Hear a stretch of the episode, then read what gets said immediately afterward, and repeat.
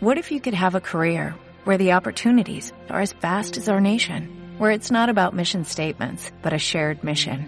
At U.S. Customs and Border Protection, we go beyond to protect more than borders, from ship to shore, air to ground, cities to local communities. CBP agents and officers are keeping people safe.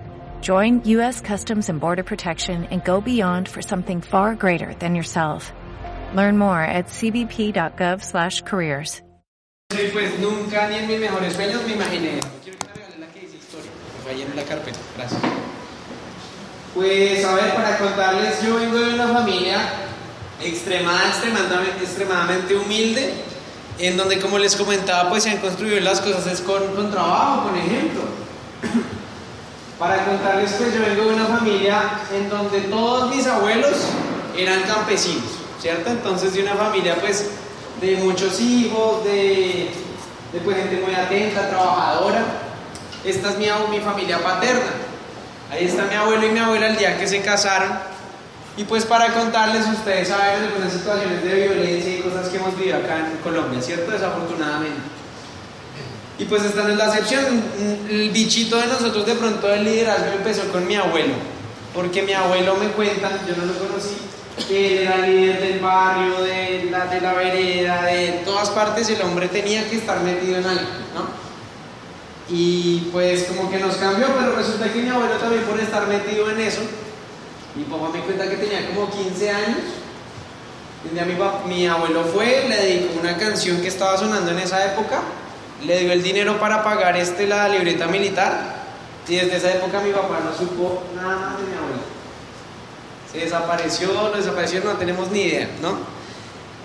Por ejemplo, mi tío, el hermano de mi papá, que ahora es diamante, está calificando a diamante ejecutivo, este, pues era como el hijo consentido y pues imagínese eso, ¿no? Yo no lo he vivido, pero creo que sería muy duro que uno no vuelva a ver al, papá, ¿sí no? Sin embargo, pues se queda mi abuela con cuatro hijos, que el mayor tenía 15 años, ¿no? Imagínate. Se queda con cuatro niños y pues eh, ellos tienen una finquita cerca de Bogotá, como unas tres horas. Entonces, pues realmente es una selva. Yo quiero contarles como para que ustedes se imaginen lo que le tocó hacer a mi abuela para sacar a sus hijos adelante.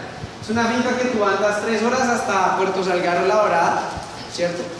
Luego te andas como otra media hora en carretera y otras como dos horas en trocha. Ustedes me entienden qué es trocha, ¿verdad? Vale. Pero tiene que ser en un carro, pues bien fuerte, bien guerrero, porque allá yo he visto que se han quedado unas ahí enterradas y toca sacarlas con un tractor o algo. Y se acaba la carretera y hay un río. Y ahí empieza como la variedad del plan turístico. Puedes pasarlo nadando o en canoa, ¿cierto? Y después, pues son como otras dos horas a caballo o a pie y llegas. Fácil, ¿sí o no? Entonces es muy bacano porque pues es una selva increíble, hay así culebras, micos, pingüinos, eh, alacranes, ¿no? No hay luz, no hay señal de celular, baños y hay todo el que quiera.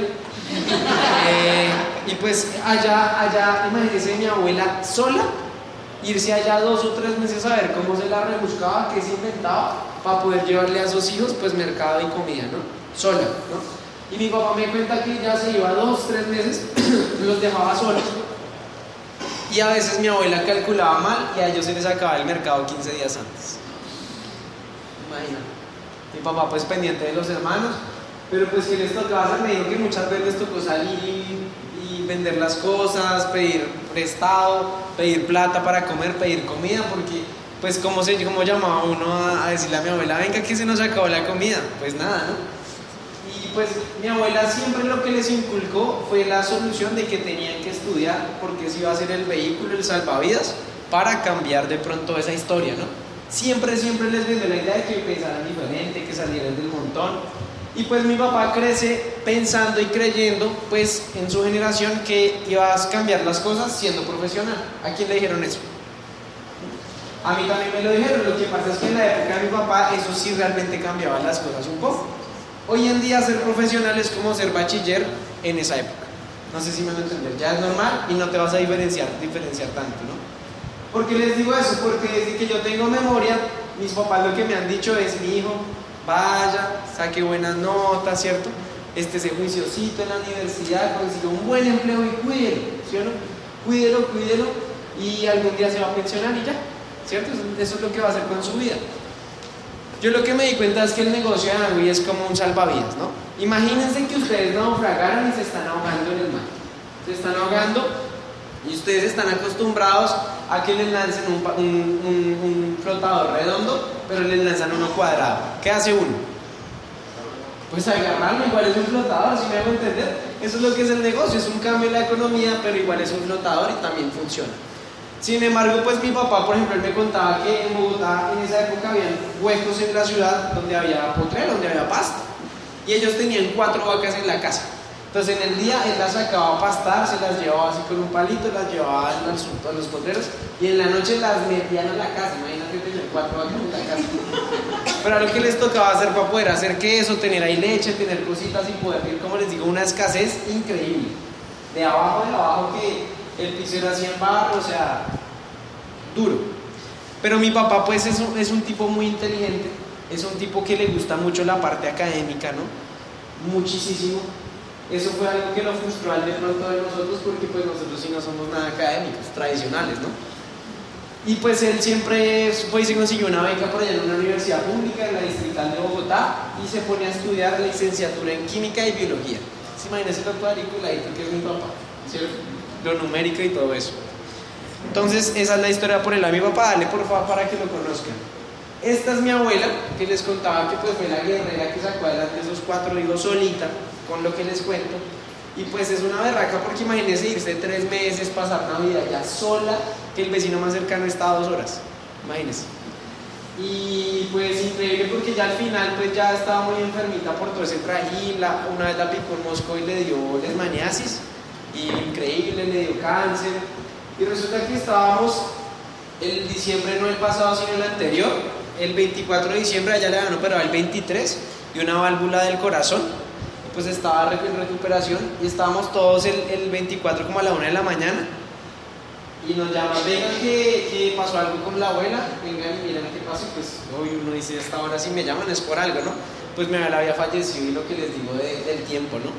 Que ya mis papás y mis tíos tenían los recursos para que ya estuviera bien, pero se la pasaron todo el tiempo alargándola y pues ya se fue la abuela y ya para qué. ¿Me explico? Sin embargo, pues ella dejó un legado increíble porque pues fue la que nos enseñó y la que cortó el paradigma y marcó una diferencia. Dale. Este, por ejemplo, es mi papá. Yo hubiera querido heredar esos abdominales, pero bueno.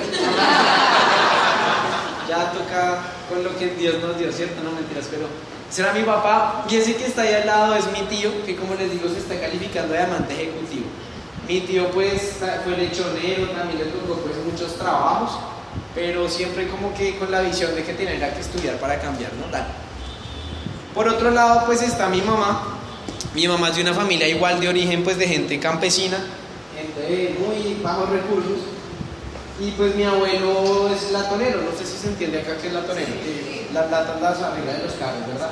Y mi abuela pues ama de casa, ¿no? Pero mi abuelo es un tipo muy, muy machista y siempre lo que le vendía a mi mamá era la idea de que se consiguiera un buen marido, de que fuera una buena ama de casa y ya, ¿cierto? Que donde hiciera eso mi mamá la hacía, ¿no? Pero mi mamá tenía otros planes. Ella estaba pensando, no, yo tengo que hacer algo, yo quiero tener lo mío, yo no quiero que nadie me mande, ¿no? Porque pues en la época de mi abuelo yo entiendo que con un sueldo vivía una familia bien, ¿sí? El papá trabajaba y vivían los hijos, estudiaban, la mamá y todo súper. Pero en la época de mis papás ya me di cuenta que ya no alcanzaba un sueldo, ¿sí? Y ya la mujer tenía que salir también a buscar. Yo tampoco fui pendejo, entonces yo me puse a mirar, entonces a mí qué me va a tocar hacer? Me va a tocar es como clonarme o no dormir o una vaina así para poder ser competitivo porque es la tendencia, ¿cierto? Sin embargo, pues mi mamá, estando en 11, mi abuelo le dijo, yo le pago hasta 11, de ahí para allá lo que le digo, consiga un marido o mire que se inventa. Y pues mi mamá siempre ha sido terca, súper mega terca todavía es A veces me toca reprenderla. No, mentiras, mentiras. Eh, y entonces mi mamá llega y dice, pues no, yo quiero estudiar. Y ella tenía el sueño de estudiar administración de empresas. La carrera se tardaba cuatro años. Ya se demoró nueve años en terminarla. Porque trabajaba un semestre y ahorraba y el otro estudiaba. Y así se tardó nueve años. Casi que le ponen pues abogado para sacarla de allá. Pero, ¿qué me enseñó mi mamá con esas cosas? Pues que si uno quiere algo hay que pagar el precio, ¿sí o no? Y ella pagó el precio, dale. Esa es mi mamá, esa es mi coequipera que pues me ha enseñado y me sigue enseñando tanto, ¿no? Me conoce desde chiquito, entonces pues me ha aportado mucho a él. Y pues ahí se pone a estudiar y resulta que estudiando, ella ya estaba terminando y se consiguió un trabajo como secretaria en un colegio. Entonces estando de secretaria en el colegio, había un profesor de química y de biología que le empezó a dar el plan, ¿no? empezó a darle el plan a y pues ahí se conocen, empiezan a salir y eso. Pero mi mamá la verdad es que estaba en ese colegio, era de agente espía, ¿cierto? Estaba viendo cómo es que era la vuelta en el colegio, cómo era que funcionaba, cómo era que le pagaban a los, a los profes, cómo era que eran las matrículas y eso, porque ella quería montar su colegio. Por otro lado, mi papá ya era profesional, ¿cierto? Y ya estaba diciendo, no, yo ya la hice, me voy a comprar una moto y ya. Esas eran como las metas de mi papá en esa época. Imagínate lo pequeñito que, que pensaba, ¿no? Sin embargo, pues mi mamá como que logra, yo no sé qué hacen las mujeres, pero lo convenció de otras cosas. Y entonces eh, mi, mamá dice, no, vamos a colocar un colegio. Dale. Ellos se conocen, dale a la siguiente. Y pues mi mamá dice, bueno, vamos a colocar el colegio, Germán, tú trabajas todavía en el colegio y de tu sueldo seguimos acá ayudando para pagar acá el colegio. Y empezaron en un garaje. Fueron y consiguieron un garaje, dos habitaciones, una cocina y un baño. Y ahí empezó el colegio. Mi mamá era la psicóloga, la profesora de matemáticas, la de español, la secretaria, ¿cierto? Ella solita. Ya me dice que como no tenía oficina, cogió la cocina y la forró de papel de ese de Navidad. ¿Sí lo han visto? Para que se viera como, como bonito, ¿no? Y ahí era que empezó el colegio. Empezó como que con 30 y algo de niños el primer año. Pero pues el sueño y el sueño, y papá ya como que le, se contagió ese sueño y pues ellos colocaron el, colegio en una zona de Bogotá que es bien, bien pobre, bien humilde, que se llama Ciudad Bolívar, no sé si han escuchado. Pues allá hay muchas necesidades. Y ahí fue que arrancaron ellos, el siguiente año ya tuvieron 80, el siguiente año ya más niños, más niños, y pudieron reunir el dinero para comprar un lote, con el sueño de algún día pues tener un colegio grande, ¿no? Y trabajar, trabajar, como les digo, ellos han sido la gente más trabajadora que yo he visto, dale la siguiente, y pues este fue el sueño de ellos, ¿no? Hoy en día, pues este es el colegio, es un colegio como con 1.500 niños, con un convenio con la Secretaría de Educación. En esa época, tener un colegio, la mayoría de niños pagaban la pensión de forma privada, o sea, iba el niño, con el papá le pagaban, ¿cierto? Hoy en día, ya como han colocado colegios distritales y el Estado ha necesitado estas instalaciones, pues ya la gente se va al, al, al distrital, ¿cierto? Y pues ya no paga pensión, ¿ok? Lo que hizo el gobierno fue hacer un convenio con estos colegios y decirles, recíbame los niños, pero yo soy el que se los pago y se los pago a esto, si les sirve bien y si no, digan. Y pues digamos que el negocio últimamente ha tendido más bien a bajar, ¿no? Muchos años de abundancia, este colegio tiene más o menos una manzana de grande, para que me entiendan, es bien grande. Y pues es el sueño de 28 años de mis papás, ¿no? Sueño de 28 años porque pues no fue fácil, esto lo construyeron a puro pulso, trabajando. Eh, y pues fue algo que como que les rayó a ellos el foco porque pensaban que la única forma de tener dinero y crear empresa era levantándose a las 6 de la mañana, ¿cierto? Siendo los últimos que cerraban, ¿cierto? Que al niño se le perdió un lápiz, ¿quién iba a hablar con el papá? Pues ellos, que hay que sacar un crédito, vayan, endeúdese, deudas, mil cosas, ¿no? Y fue increíble, por ejemplo, el caso de mi mamá, que ya con el negocio, como que se le hace un cortocircuito a mi mamá por allá cada vez que hacemos el negocio llega plata, porque ya está programada que al flotador redondo, ¿me explico? Y acá se dio cuenta que puede generar más dinero sin tantas cosas. Ella dice, si a mí me hubieran dado el plan hace 28 años, sería muy diferente la historia, ¿ok? Pero pues es lo que tenemos en las manos. Resulta que cuando yo tenía 8 años empezamos a notar con mi mamá que mi papá se quedaba muy tarde estudiando algunos casos de niños con la psicóloga del colegio. Y como les digo, ahí fue que se cambió, se nos cambió de línea. Sin embargo, mi papá ha sido un excelente papá, yo no tengo queja de nada, dale. Pues ahí está el matrimonio, dale. Y pues yo lo, los recuerdos que tengo y lo que me gusta contar es que, pues yo recuerdo una niñez, no de escasez, no de pronto de, limitaciones, diría mentira si, si les cuento eso, pero sí más bien una, una niñez de una familia que está como viendo la abundancia, ¿no? Mucho de eso y de ejemplo de trabajo. Y pues como que una, una, una niñez en donde el primer carro de la familia, donde la primera vez que íbamos al mar, cosas como esas, que fue muy bonito. Sin embargo, dale, desde muy pequeño, algo que le agradezco mucho a mis papás es que me generaron el hábito de las finanzas y el dinero. Cuando yo tenía como unos nueve años, siempre, siempre he sido amigo del dinero. Me encanta, me encanta el dinero. Y yo era de los que vendía sándwiches, de los que vendía chocolates, de los que vendía tareas, o sea, lo que me dejaran vender y ganar plata, ahí estaba yo. Por ejemplo, yo no sé si acá se acostumbra que si uno recoge las botellas le pagan finca. ¿Cierto? ¿Sí, sí pasa acá? Entonces yo iba y hablaba con él en la cafetería y le decía, bueno, ¿cómo vamos ahí? Yo le recojo las botellas, pero ¿qué me dan? Una pizza, una hamburguesa, plata, ¿cierto? Y yo ahí después vendía la hamburguesa o me la comía, bueno, en fin. Pues yo ahorraba, ahorraba, ahorraba porque mi mamá me dijo, si, si usted se ahorra 50 mil, yo le doy 100 mil. Eh, perdón, yo le doy otros 50 mil. ¿Me explico? Y como que me empezó a estimular esa parte financiera de ahorrar, de no gastarme la plata en bobadas, ¿cierto? De, de cargarme mi dinero. Porque pues si algo a mí no me gustaba es pedirle plata a mis papás. Así ellos tengan, eso a mí no me gusta. Y yo entendí pues que tenía que hacerlo. Ahora, en ese, ese como, como negocio, un día mi abuela me dice, venga, usted tiene unos ahorros, ¿por qué no compra ganado? Y vamos a ir miti miti de lo que se gane. Entonces yo compré primero una novilla y pues cuando estaba más o menos como en octavo ya tenía como cinco, seis, ¿sí? Y eso me ayudó. Ahora, yo en el colegio no era un buen estudiante, yo no era para, para que les digo mentiras, yo no sacaba buenas notas, yo no hacía tareas, yo era el más vago que había en el salón, ese era yo.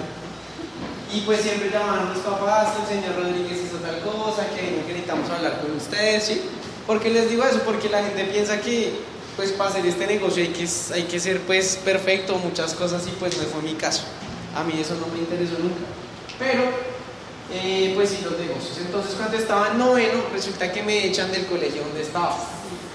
Me echan del colegio donde estaba a mitad de año y pues a donde cree que me recibieron. Y en esas se fue la señora también del restaurante del colegio, no sé cómo le llaman acá, la cafetería del colegio. Yo tengo un hermano mayor que tiene 28 años él es eh, plata en el negocio, pero no lo hace. O sea, yo le he armado, digamos, que el negocio. Pero yo siempre hice mis negocios tradicionales con mi hermano. Él ahorita tiene una empresa de blusas para mujer. Yo les contaba a ustedes ahora, las cosas que diseñadoras más y ellos son como dobles diamantes en lo que hacen. Entonces no le interesa hacer el negocio. Sin embargo, en esa época mi papá nos dice a los dos, oiga, ¿por qué no cogen la cafetería y empiezan a, a trabajarla? pues yo no tenía experiencia, yo no había nunca hecho nada de eso. Y yo le dije, pues bueno, yo fui, vendí mis vacas y las compré en chitos, en gaseosas, en empanadas, todo eso. Y al comienzo pues fue para mí muy chévere porque pues ustedes saben que los niños llegan con billetes de mil, de dos mil, con monedas, ¿no? Y yo era, mejor dicho, yo me creía Julio Mario Santo Domingo ahí contando monedas y plata feliz, ¿no? Al mes de arrancar eso, yo ya no quería saber nada de contar monedas y billetes porque ya me empezaron a cobrar, ya me empecé a endeudar en noveno, ya empecé a tener así que pagar empleados, cosas de esas, ya empecé a decir los viernes, me voy a rumbear o me quedo haciendo inventario. Pues me tocaba quedarme haciendo inventario porque ¿quién era el negocio? Mío, ¿cierto? Y pues como que yo empiezo a ver estas cosas, sin embargo, ahorrando, ahorrando, ahorrando. Y al año siguiente mi papá nos dice, oiga, sería bueno tener, y resulta que él con la esposa colocan un colegio campestre en Bogotá. Y así colegio es de solo niños así pues platudos, ¿no? Entonces mi papá en eso es como corona, para que me entiendan. Él tampoco necesita hacer el negocio, le va muy bien con lo que hace, es un tipo muy inteligente.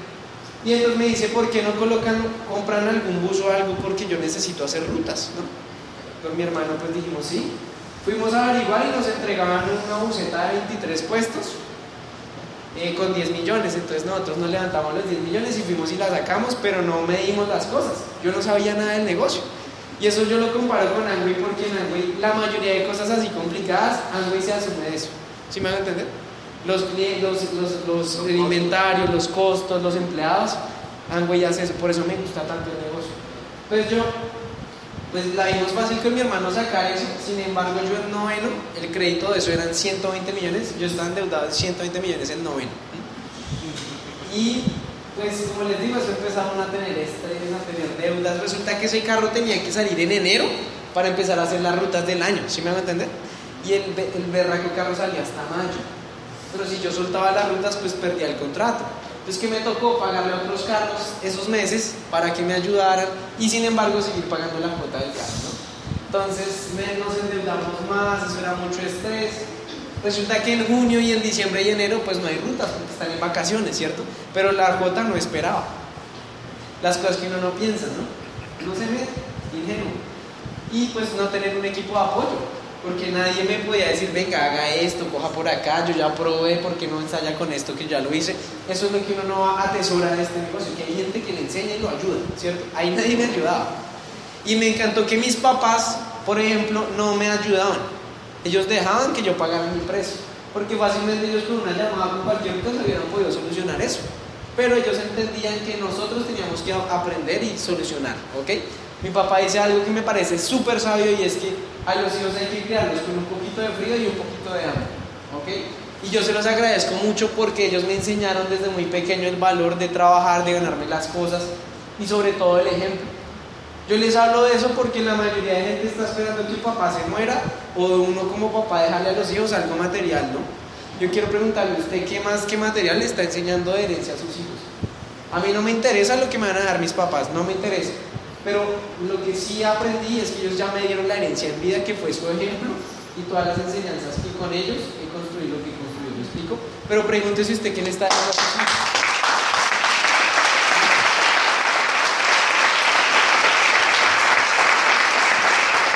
¿Quién les está dejando ahora? Resulta que en diciembre y enero, como les digo, no había rutas en junio. Y pues con mi hermano fuimos a una empresa, pedimos permiso para trabajar en la temporada en una de esas de intermunicipal. Y pues, ¿qué pasaba? Mi hermano era el conductor y ahí quién era el ayudante. yo. Entonces yo muy con mis negocios y lo que fuera, pero pues ¿qué me tocaba? Coger mis maletas, gritar, colgarme ahí, cobrar la plata, ¿cierto? Porque pues había que pagar esa cuota. Yo me acuerdo una vez, iba de un pueblo a otro y pues era diciembre y toda la gente llevaba mercancía y cosas pues para su casa, regalos. Y pues yo en mi afán de llenar ese carro, yo eché y eché bolsas atrás en la bodega y se bajó una señora y dijo, esa bolsa y esa otra son mías. Y yo las bajé y yo seguí. Cuando llegué a un pueblo como a dos horas, un señor se baja todo hora, oiga hermano, esa bolsa no es la mía. Yo traía mercancía, eso costaba como 3 millones, ¿cómo hacemos? Y ahora, pues la señora, yo creo que esas bolsas eran las del señor. Y pues devuélvame y búsquela. Y yo digo a veces, es más fácil hacer este negocio. es más fácil hacer este negocio toda la vida, mucho más fácil. Y pues yo estaba como en esas, así como ya cansado de los negocios tradicionales, diciendo, o sea que esto es lo que me va a tocar hacer toda la vida. No me interesa, no quiero hacer esto. Debe haber alguna otra vaina para que yo, yo pueda hacer y solucionar lo que quiero. A mí, por ejemplo, no me gusta madrugar. ¿A alguien le gusta madrugar? ¿Qué van a hacer el, el, el martes para las 6 de la mañana? No me lo recuerdo.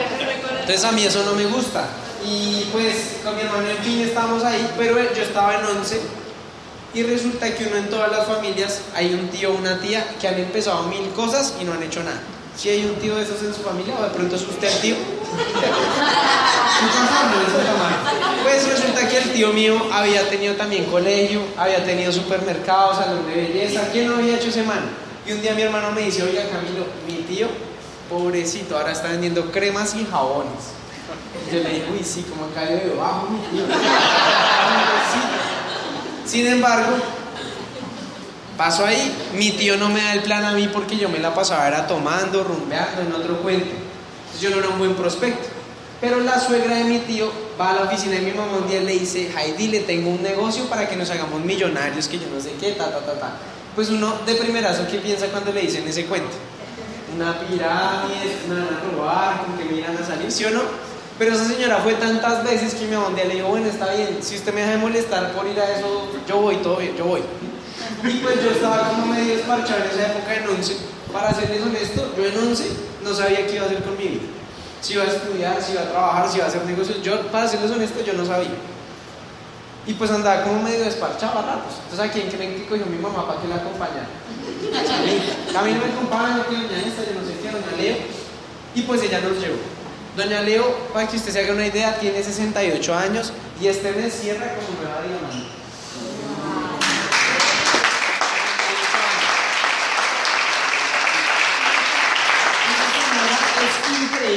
Yo la adoro y le agradezco infinitamente por haber pensado en nosotros. Ella llegó a tener 43 frontales activos. Ella tiene en una pata, le están calificando cuatro, cuatro diamantes y una esmeralda este mes. Esa señora no sabe dar el plan así con números, ¿no? Si usted se pone a dar los números y eso, ella a veces me llama, amigo, venga, explíquele a la gente cómo es lo de los puntos. ella es puro corazón. ¿Por qué te digo eso? Porque usted está esperando a dar el plan perfecto, a meterle datos, a saber todo lo que hay que saber para ir y lanzarse. Pues esa señora es puro corazón porque entendió que este era su salvavidas. ¿Me explico? Ella actualmente le están haciendo diálisis porque tiene problemas cardiovasculares y de riñón.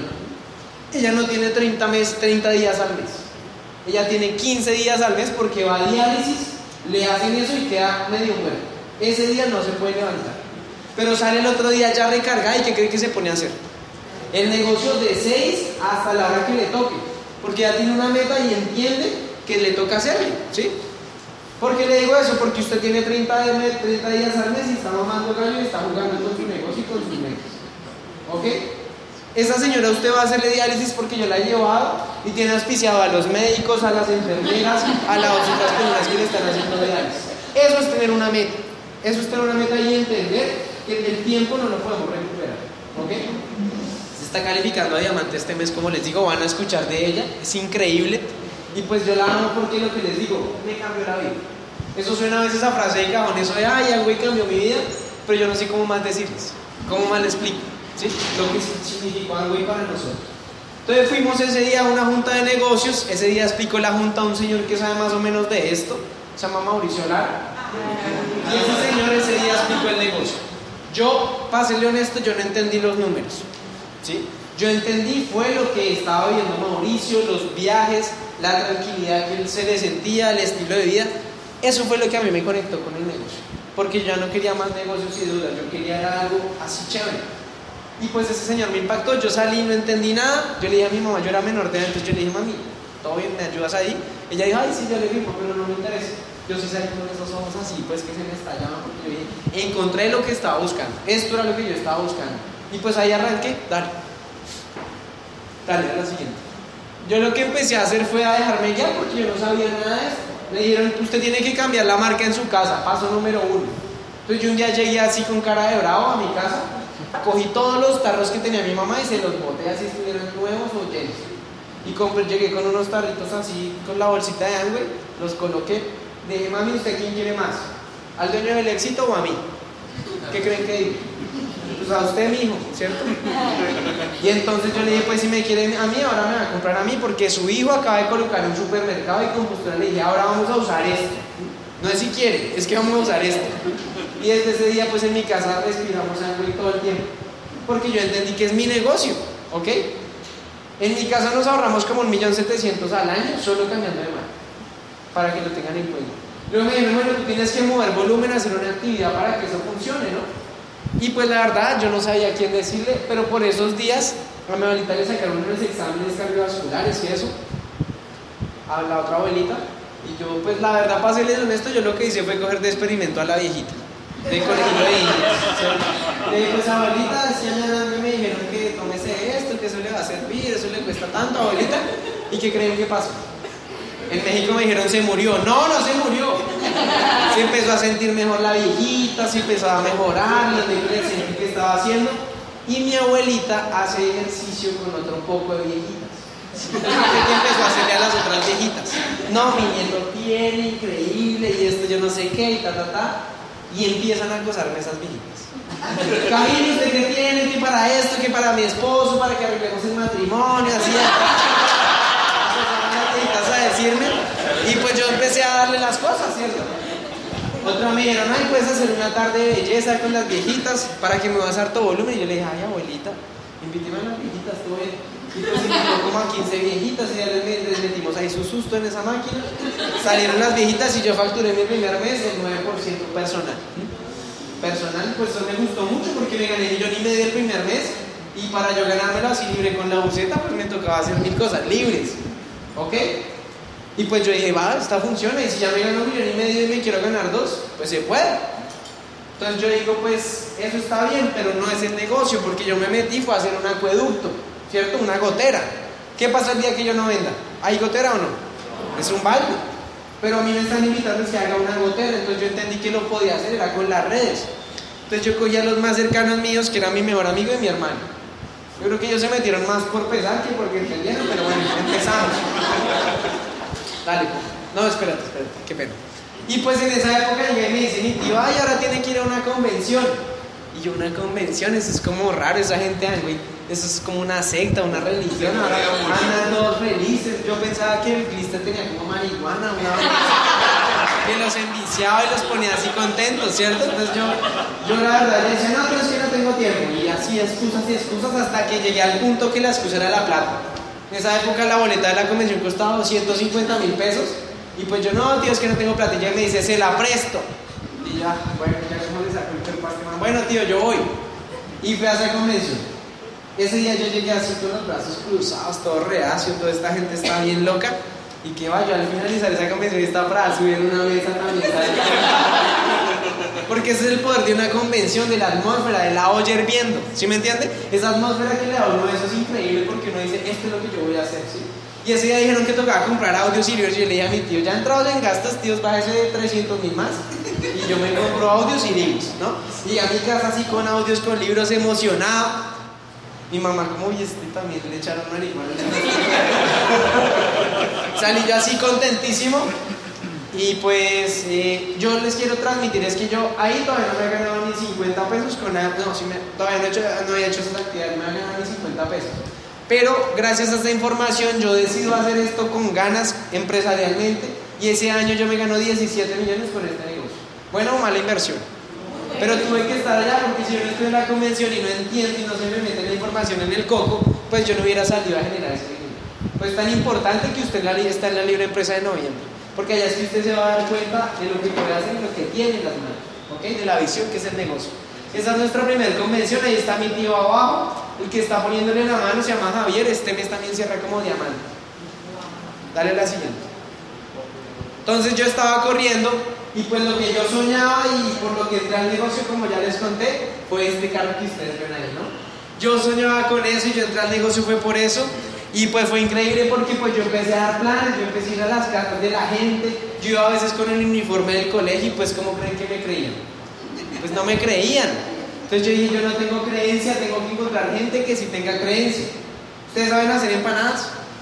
Pero si les pago a 10 mil cada empanada, ¿se consiguen a alguien que sepa hacer empanadas o no? Eso es lo que hay que hacer con el apalancamiento. Yo dije, yo no tengo creencia, tengo que encontrar gente que sí la tenga. Entonces empecé a contarle a mis profesores del colegio. ¿Y qué creen que pasaba? O sea, me da miedo porque eran los profesores, ¿cierto? Pues yo decía, yo tengo mi meta, ¿qué es lo que me puede decir el profesor? ¿Que no? Y fui y le conté a uno que es de filosofía, que actualmente es platino de mi grupo, la primer línea. ¿Por qué? Pues porque yo estaba buscando, ¿cierto? Y empecé a palancarme porque ese man sí tenía creencia que yo no tenía. Yo tenía la información, ¿me explico? Y ahí empezamos a trabajar, a trabajar. Mi mamá ahí como que me miraba por los laditos, ¿no? Yo cogía los domingos y ponía mis audios y le subía el volumen y le tocaba. Le tocaba rayarse el No era así quería. Ahí se le iba yo rayando y pues resulta que un día yo iba con una amiga, andaba en Transmilenio, estaba todavía peleando para calificarme, ya estaba cerquitica. Y pues yo iba con esa amiga y en Bogotá hay una parte medio peligrosa y pues yo siento como un abrazo, ¿no? Yo le cojo la, pensé que era ella, le cojo el brazo y siento como un empujón, ¿cierto? Luego me doy la vuelta y siento otro empujón y que me dicen el celular, el celular. Y pues salgo a correr detrás de los ladrones y cuando me siento como mojado empiezo a sentirme mojado. Yo digo, ay, me oriné del susto, ¿qué va a pasar? Y me toco y era sangre. Y ahí mismo me caigo, bueno, me tienen que llevar así en una patrulla rapidísimo al hospital, ¿no? Y mira lo que el poder de una decisión y del enfoque. Estando allá ahí listo para entrar a cirugía, mi mamá estaba tan angustiada y que no sabía qué decirme. Yo quiero que los que tengan hijos se pongan en ese lugar. Usted tiene a su hijo así que ya de pronto ahí queda, me dijo, mira, yo te prometo que yo voy a trabajar contigo y te prometo que vamos a hacer diamantes juntos. Pero yo quiero que tú te salves y si tú te salvas, yo te prometo que nos ponemos a hacer eso juntos. Pregunta, ¿lo decidió hacer por dinero? Toda la gente tiene un botón por el cual va a hacer el negocio, pero no siempre va a ser dinero. Son otras cosas más fuertes las que pueden llevar a la gente a hacerlo. Pero estando ahí salimos de eso, gracias a Dios sale todo bien. Yo digo, pues ahora sí tengo que andar en carro. Ni modo, tocó. Y pues me pongo a darle duro y me siento con el grupo y les digo, yo voy a calificar a plata con ustedes, sin ustedes o a pesar de ustedes, porque ya necesito eso. Y pues empezamos a hacer eso, ese mes dimos planes como ustedes no se imaginan, 20, 15 planes diarios, porque teníamos una media. Y llegamos el 31 de octubre allá al almacén, todavía el internet no era tan fácil de, de revisarlo, y yo iba cada rato en café internet a mirar cómo íbamos, iba cada rato. Cuando llegamos teníamos apenas 4.000 puntos ese día. Y yo dije, no, pucha, esto está muy duro, ya de pronto va a tocar en otro mes, pero habíamos trabajado, habíamos pagado el precio, y empezó a llegar la gente, ¿no? 7 mil, y empezó a llegar la gente 8 mil, y a la una de la mañana hablamos nuevos plata de Colombia. Y pues fue increíble porque fue que yo pude comprarme mi carro, ir al concesionario y decirle a la señora, ya no me importa si me hace mala cara, yo voy a comprarle el carro.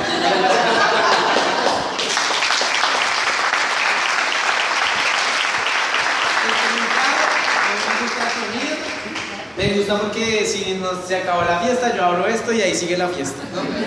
Eh, a mí me encanta porque pues gracias a este carro también mucha gente empezó a creerme, por eso es importante que usted empiece a armar su historia de éxito, ¿no? Para que usted le diga a la gente esto sí funciona, pero es súper importante, dale. Y pues nos calificamos a un nivel que se llama platino. Nosotros el segundo mes no hicimos plata, sino que hicimos 15 mil puntos. Entonces somos rubíes desde el segundo mes. No hemos dejado de hacer eso. Nunca si tengamos patas calificadas hemos tenido una buena estructura. Ahora, yo llego a platino y para mí pues eso fue como un sueño, porque pues yo no tengo hijos, no tengo deudas, me estaba ganando como unos 5 millones al mes, que pues eso es bueno o malo. ¿no? Entonces yo dije, no, yo ya la hice, ¿no?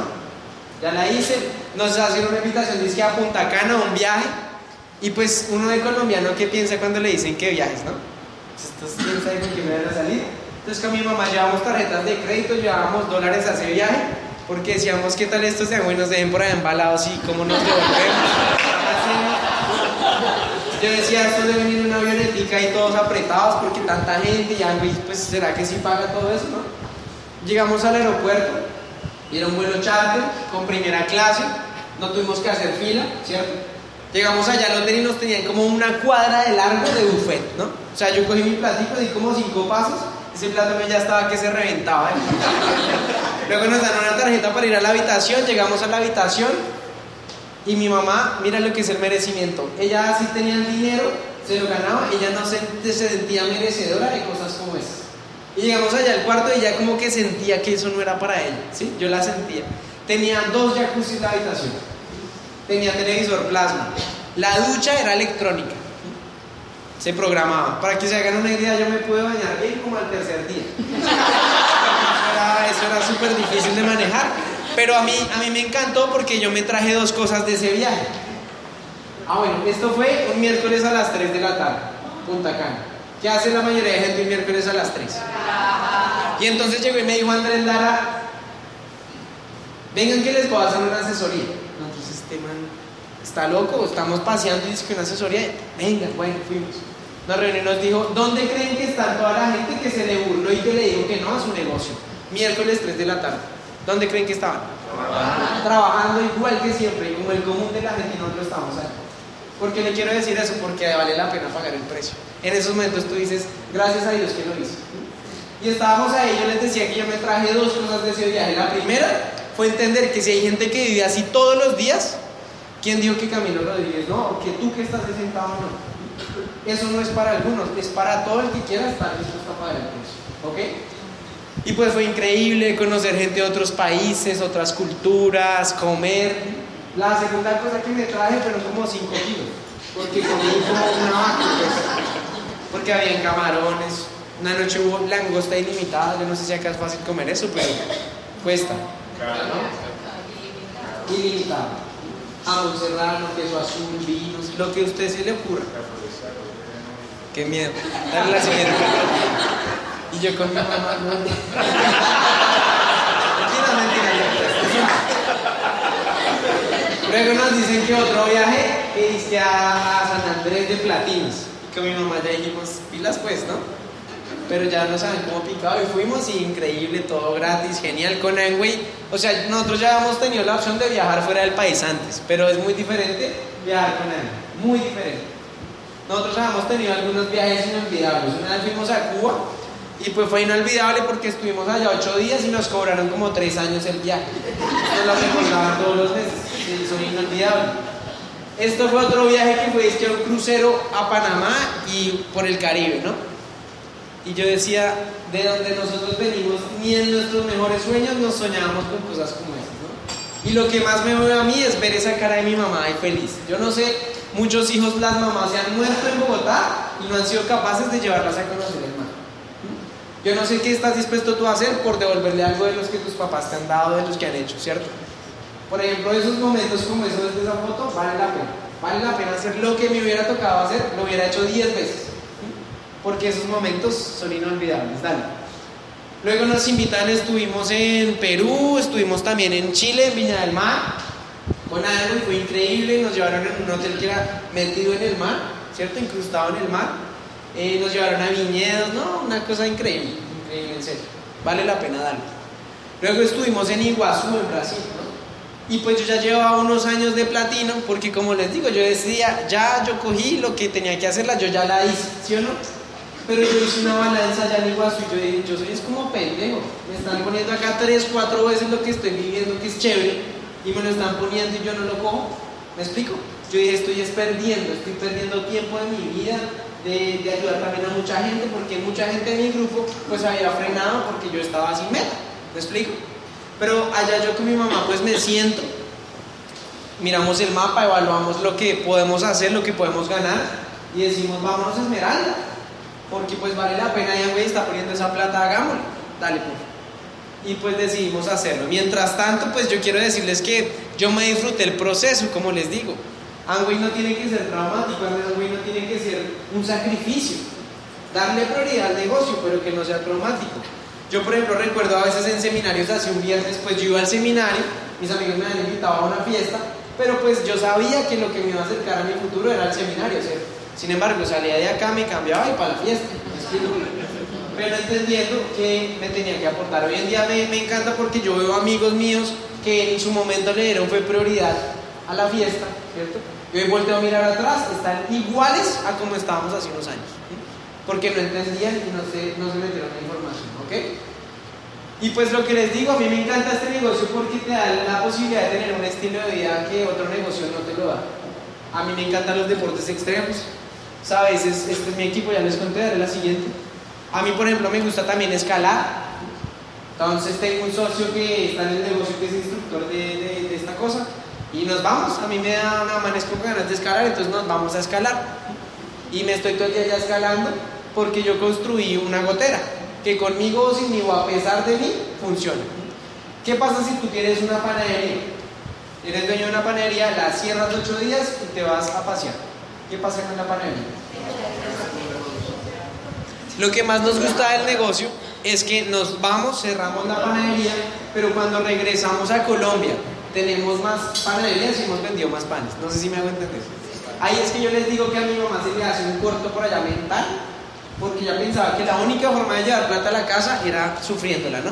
Y acá entendimos que hay otros. ¿Listo? A mí me encanta porque pues me da el tiempo para compartir con mi familia, aprovecharlos, escalar, dale la siguiente. Me gusta también bucear, por ejemplo, dale.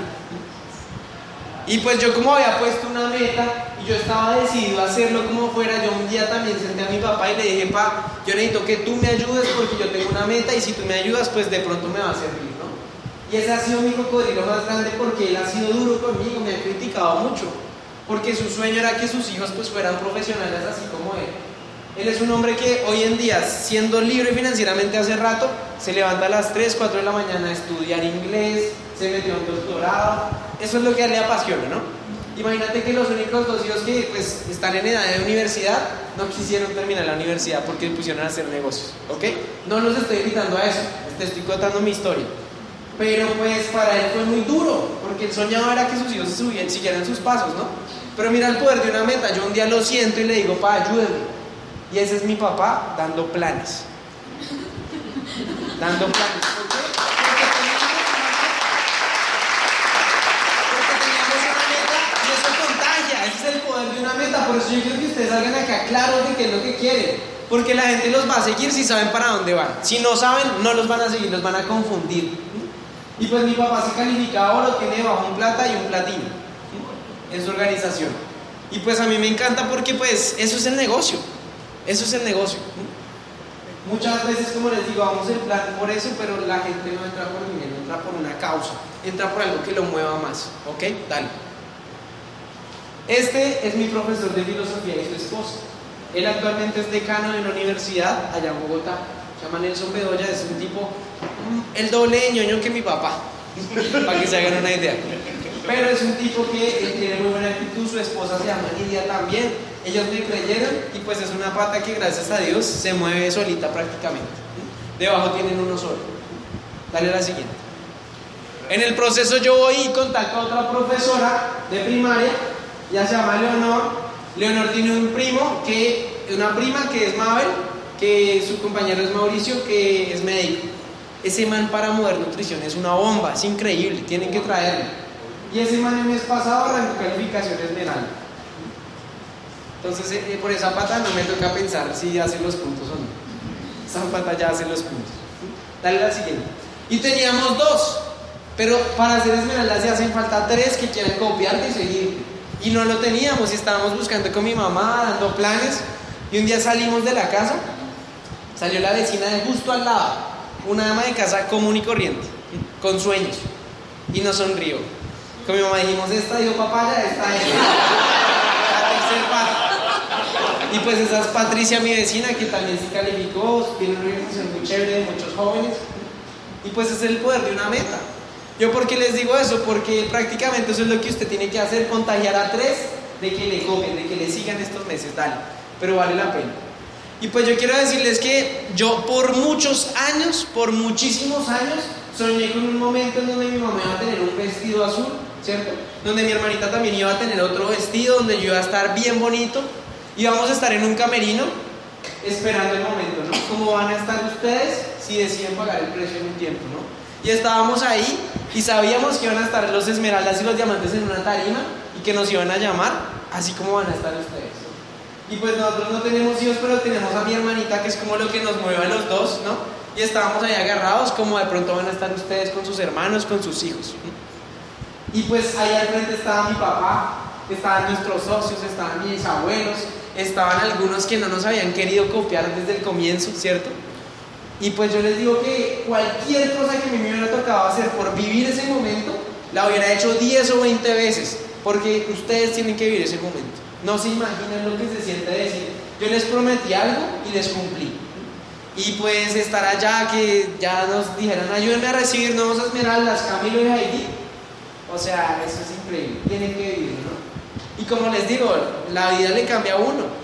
Yo pensaba que el dinero y todo eso pues no era tanto y no era tan bueno, pero pues nos ha cambiado la vida de la siguiente. Este fue mi regalo de Navidad. En, allá en Bogotá pues ya un carro no alcanza porque ponen pico y placa, entonces ojalá si tienes dos.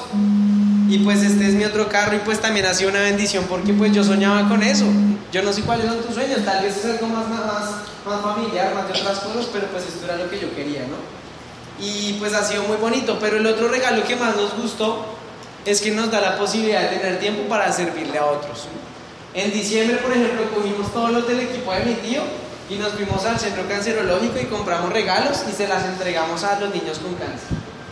Y había una niña que a mí me marcó porque era una niña como de unos 12 años, así empezando a vivir su adolescencia, y esa niña no tenía cabello, y a esa niña le acaban de quitar una de sus piernitas. Pero me impactó muchísimo porque tenía una ilusión, yo sentía que tenía unas ganas de vivir esa niña increíbles, unas ganas de salir a correr, de salir a jugar, de salir a vivir muchas cosas, y me, impactó mucho porque yo decía, yo tengo es huevo, tengo salud, tengo energías, estoy sano y juego a veces con lo que puede ser esto para mí, para ayudar a muchísima gente. ¿Me hago entender? Eso es lo que ustedes tienen en sus manos. No jueguen con esto. Si lo van a hacer, háganlo en serio y atesoren el momento. Y luego nos invitaron a construir una casa a, una familia. ¿Han visto lo de los ladrillos de ángulo? Entonces con el grupo hicimos una campaña increíble y compramos tantos ladrillos que pudimos reunir para comprar nuestra propia casa y entregársela a una familia. Y eso no tiene precio, ver una familia que le dijimos, nosotros les prometemos que les vamos a dar una casa, ¿no? Y empezar a mover a la gente no por un negocio, sino por una causa. Y esa familia le grabamos un video, vivían ocho en un rancho increíble. Y poder ir y comprarle las cosas y entregarles un día su casa, construirle su casa. Esas cosas no venían en el kit. ¿Me explico? Esas cosas son las por las que tú tienes que hacer esto. Ahora la siguiente. Y pues desde que yo tengo memoria, yo le prometí a mí, la he escuchado a mi mamá decir, ay, cuando yo sea viejita quiero tener una finquita, un ranchito, yo no sé si su mamá le ha dicho eso, a las mamás les da por eso. Y entonces, mi mamá, mi mamá le dio por esa, desde que tengo memoria me ha dicho ese cuento. Yo sueño, ¿cuándo será el día que yo tenga una casita, una finquita? Y pues yo dije, pues hay que hacerlo, ¿no? Tengo tiempo, tengo un vehículo que me va a proporcionar para hacerlo, hay que hacerlo, ¿no? Y pues esta es la finca, no es una hacienda, pero pues es el sueño de mi mamá. Tiene más o menos 220 metros, dale la siguiente. Y pues a mí me encanta porque lo que les digo, estos son los momentos y las cosas que tú tienes que hacer. Para eso es algo, para vivir esas cosas. Ahí estamos con nuestra diamante Elsie, estamos haciendo ahí un asado con ellos. Y pues no se imaginan la cara de mi mamá en los momentos que pasan. En este momento está listando un trasteo porque se va, se va este fin de semana para su finca, ¿no? Con sus amigos. Y pues yo digo, tan bacano, ¿no? ¿En qué otro negocio yo hubiera podido hacer esto a los 23 años? Les pregunto. Vale la pena, hay que pagar el precio, dale. Está, está mi primo, dale la siguiente. Pues yo quiero terminar diciéndoles muchachos que nadie, nadie va a pagar el precio por ustedes. Son ustedes los que se tienen que lanzar, los que tienen que decidir hacer esto. Decídanlo, porque vale la pena, en serio tienen que hacerlo. Y yo siempre termino esta parte con una historia que a mí me parece muy clara de lo que hay que hacer ahora. De lo que hay que salir a hacer y es que Imagínense que estaban en un reino así como de princesas, de castillos, de todo esto. Y había un rey muy sabio. Y era un tipo que pues la gente le decía, oiga, le hacían preguntas los domingos y le, respondía a la gente con cosas muy sabias. Y salió un negativo, como tal vez apenas cruces esa puerta te va a salir a ti. En mi caso fue mi papá. Mi papá no tenía datos, él tenía opiniones. Las opiniones son como los ombligos, todos tenemos uno, pero eso no sirve para nada. Entonces estaba ese negativo y dijo, ya sé, yo voy a hacer caer al rey porque ese rey habla mucha carrera. Yo le voy a coger una palomita en las manos y le voy a preguntar, rey, ¿lo que está en mis manos está vivo o está muerta? Si me dice que está muerta, pues yo abro las manos y sale a volar, ¿cierto? Y si me dice que está viva, yo la espicho, la mato y queda mal, ¿cierto? Se llegó el domingo, él llevaba su palomita, empezó la gente así expectante a escuchar al rey, a hacerle preguntas. Y le tocó el turno a este loco. Y le preguntó al rey, rey, lo que tengo en mis manos, ¿está vivo o está muerto? Y lo que le dijo el rey fue, está en tus manos. Así que muchachos, si ustedes se despertaron hoy pidiéndole a Dios una oportunidad, se despertaron buscando algo para hacer, para cambiar la historia de su familia, de esta región, de un país, yo quiero decirles que está en sus manos. ¿Ok? Dios los bendiga.